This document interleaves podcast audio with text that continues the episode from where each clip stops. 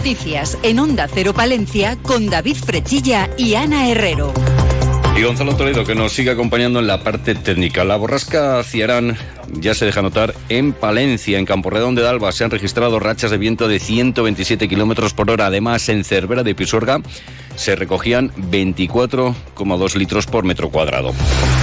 Una borrasca que ha provocado que los bomberos de Palencia lleven más de una decena de salidas en la capital atendiendo a diferentes incidencias. La mayor de ellas, por la que ha ocurrido esta mañana en el colegio Ramón Carande. Un árbol ha caído en el patio del colegio. Por fortuna, no ha habido que lamentar daños personales. Javier Villena es el jefe del Parque Bomberos de Palencia. Tenemos dentro del patio sin haber dañado a ninguna persona y lo que ha, sin haber afectado a, ninguna persona y ha caído dentro del patio y lo que ha caído es el árbol entero. Evidentemente, menos mal. Es verdad que cuando tenemos este tipo de incidencias, la población siempre se la avisa de una manera o de otra que tenga precaución, pero bueno, pues esto es todavía más sensible ser dentro de un colegio, ¿no? Pues el ayuntamiento está tomando medidas al respecto ante esta borrasca. En concreto se ha cerrado el Parque Isla Dos Aguas y la Huerta de Guadián, nos lo cuenta el concejal de Medio Ambiente Antonio Casas. A lo largo de todo el día de hoy a cerrar los parques eh, Huerta Guadián e Isla Dos Aguas que se pueden perimetrar y que por lo tanto tienen la capacidad de ser cerrados, pero sí que queremos reclamar a toda la población, a todos los ciudadanos y ciudadanas de Palencia, la máxima prudencia a la hora de pasear. Si no es necesario, que no se arrimen a zonas eh, que puedan eh, generar un peligro. Pues el mensaje que lanzan desde el Ayuntamiento de Palencia y la lluvia caída que ha provocado que la acumulación de agua en el sistema de desagüe de una vivienda abandonada en la avenida Primero de Junio de Venta de Baños ha provocado la caída de parte de la fachada del edificio. Por fortuna, no ha habido que lamentar daños personales. José María López Acero es el alcalde de la localidad venteña. Pues sí, ha sido una noche de bastante agua, bastante aire y bueno, hay una vivienda que estaba desocupada y bueno, no tenemos que lamentar un daño personal, son todos daños de, de la vivienda y bueno, ya se han tomado las medidas adecuadas por parte del arquitecto eh, para asegurar para asegurar el edificio. Claro, ha sido un daño que tampoco se podía ver eh, visiblemente, ¿sabes? Porque parece que iba una tubería del canadón por dentro de la pared y son casas de adobe y pues debía de tener una tasca y ha hecho un corrimiento de, de las tierras y del adobe. Pues escuchábamos hace unos instantes esas recomendaciones que lanzaban desde el consistorio de la capital palentina, también desde Protección Civil y Emergencias de la Junta.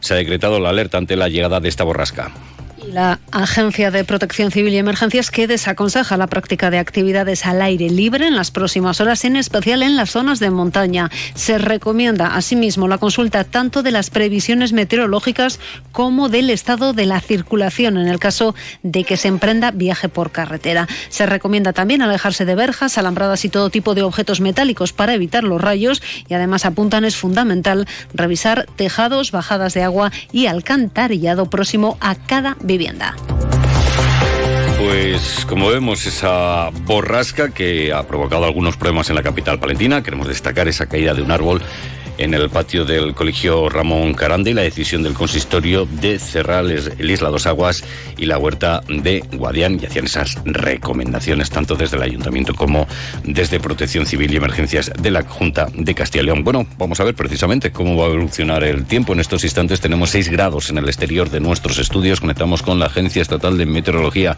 Hola, ¿qué tal? Buenas tardes. Buenas tardes. Durante esta tarde en la provincia de Palencia tendremos viento del suroeste al oeste fuerte con rachas muy fuertes pueden ser huracanadas en zonas altas de montaña. Las rachas máximas pueden superar los 80 kilómetros por hora. Hoy tendremos precipitaciones, pueden ser localmente fuertes o persistentes en zonas de montaña e ir ocasionalmente con tormenta. Por la tarde serán más débiles y dispersas en la meseta. La cota de nieve descenderá hasta los 1000-1200 metros. Las temperaturas diurnas se mantienen sin cambios o ligero descenso. Se espera hoy una máxima de 14 grados en Palencia, 13 en Carrión de los Condes, 12 en Aguilar de Campo y Cervera de Pisuerga y 11 en Guardo. Mañana tendremos precipitaciones que pueden ser más frecuentes e intensas en zonas de montaña. Viento del oeste al suroeste con rachas fuertes o muy fuertes. Las temperaturas diurnas bajan en descenso. Las mínimas se mantienen con ligeros cambios, con heladas débiles en zonas de montaña. Es una información de la Agencia Estatal de Meteorología. Grupo Salmillán, Tanatorios Funerarias, les ofrece la noticia del día. Todavía faltan dos meses para que finalice el año, pero todo hace indicar que este año, eh, pues se habrán realizado menos donaciones de sangre que en el año 2022.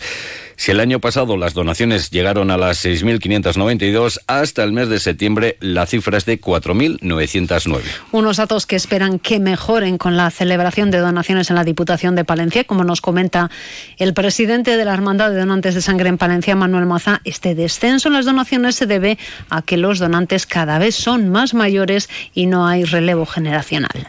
Yo siempre pienso una cosa, y es sobre todo, sobre todo, eh, que los donantes se nos hacen mayores y podemos donar hasta 65 años. A partir de ya es más complicado que alguien pueda donar. Entonces, sí que es cierto que eso es, es un hándicap y luego también pues, que, que vamos perdiendo población. Queremos o no, se pierde población. En la actualidad, el perfil del donante en nuestra provincia es un varón de 57, 58 años. Desde la hermandad se está acudiendo a la universidad para hacer que los jóvenes se hagan donantes de sangre. Pues sí, de hecho la semana pasada hemos estado en la universidad, eh, nos movemos mucho por los institutos y universidades, pero nos pasa lo que hemos dicho siempre, eh, los jóvenes son solidarios en el momento que vas allí. ese día vas, haces un llamamiento, les, das una charla, haces un llamamiento y ese día no tienes ningún problema y acuden. El problema es la constancia. Que luego ya cuando, pues eso, es decir, pues vamos al hospital o vamos al, al pueblo donde resido el día que van a hacer la donación, ahí es donde tenemos el problema de que no conseguimos que repitan.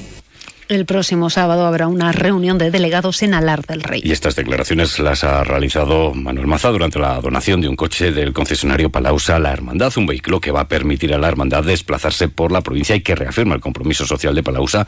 Nati Melendre, responsable de comunicación del grupo automovilístico. Por nuestra parte, deciros eso, forma parte de nuestra política de responsabilidad social corporativa, junto con la Hermandad de Donantes de Sangre, también colaboramos con la Asociación contra el Cáncer, también les cedemos otro coche y porque estamos implicados, eh, yo creo que pequeñas cosas hacen mucho. Igual que gotita a gotita de sangre puede hacer mucho, pequeñas aportaciones eh, por nuestra parte también colabora eh, a que la solidaridad se difunda y sobre todo ponérselo más fácil eh, porque es un empeño que tenemos. Grupo San Millán sigue creciendo en la capital y también en la provincia. En la calle Extremadura 12, nuevos velatorios crematorio con amplias y confortables salas. También en venta de baños y Villamuriel. Grupo San Millán. Siempre a su servicio las 24 horas del día en el teléfono 979 166 200.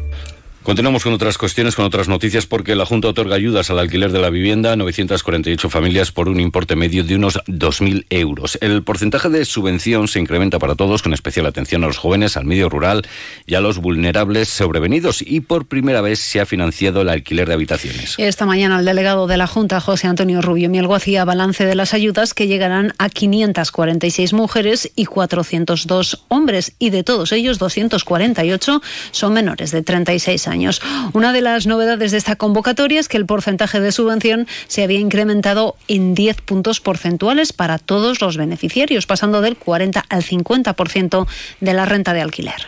Que la gente que tenga problemas económicos eh, porque no está emancipada o porque haya tenido algún problema económico durante este tiempo, pues tenga un acceso eh, fácil, eh, aspecto para que todos pues puedan disfrutar el plazo de presentación de solicitudes para la nueva convocatoria se abre el 1 de diciembre y termina el 15 de enero de 2024. Y se le ha preguntado al delegado de la Junta por la investigación eh, que ha llevado a cabo la Guardia Civil a diferentes eh, personas eh, por fraude en el cobro de subvenciones de la Unión Europea vinculadas a la sanidad y el bienestar animal, presuntamente en, en connivencia con personal de la Administración perteneciente a la Junta de Castilla y León, concretamente de la Consejería de Agricultura, Ganadería y Desarrollo Rural. El delegado señala que no tiene información al respecto, que es una cuestión que está en el ámbito jurídico y que hay que esperar a que se hagan públicas las investigaciones y su resultado. En todo caso, informa que la Junta se ha puesto a disposición de los órganos pertinentes para facilitar toda la información que precisen.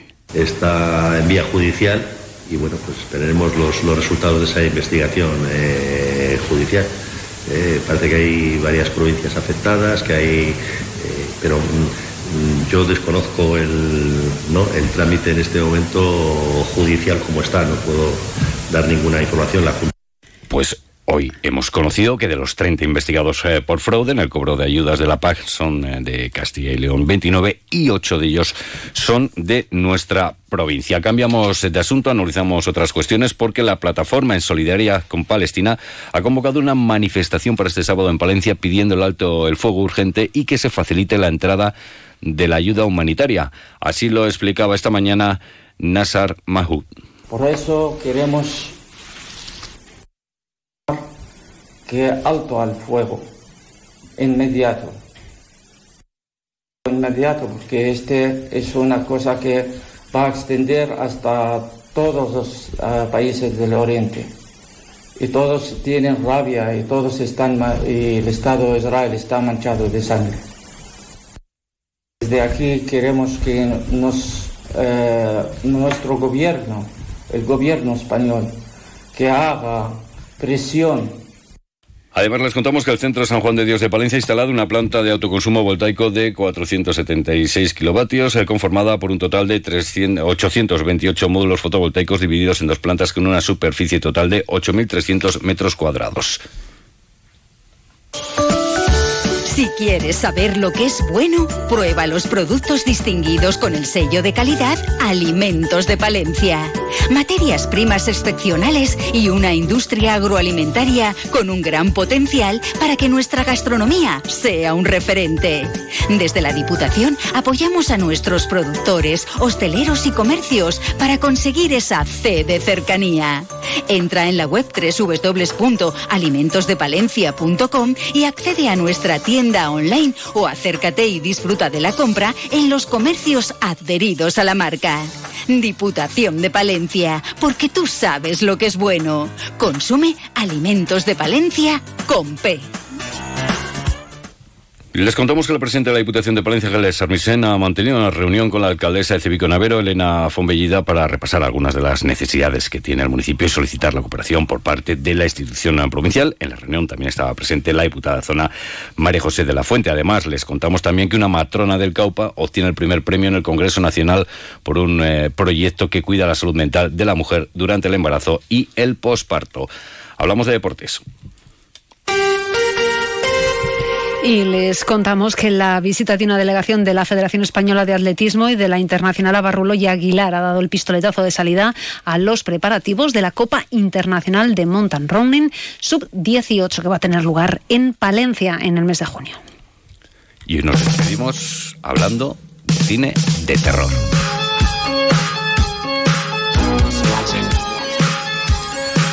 Mi zona de Cristian Beteta gana eh, esta pasada edición del festival terroríficamente cortos. Cerca de 1.800 amantes del cine de terror han apostado por terroríficamente cortos en esta edición en la que el miedo, la angustia y la fantasía han hecho que de las suyas en las salas del cine Ortega de Palencia llene el auditorio municipal de Guardo. El jurado del festival, que ha contado con los directores Raúl Cerezo y Germán Sancho como miembros honoríficos, ha decidido que el galardón al mejor cortometraje de 2023 sea para Mi Zona de Cristian Beteta.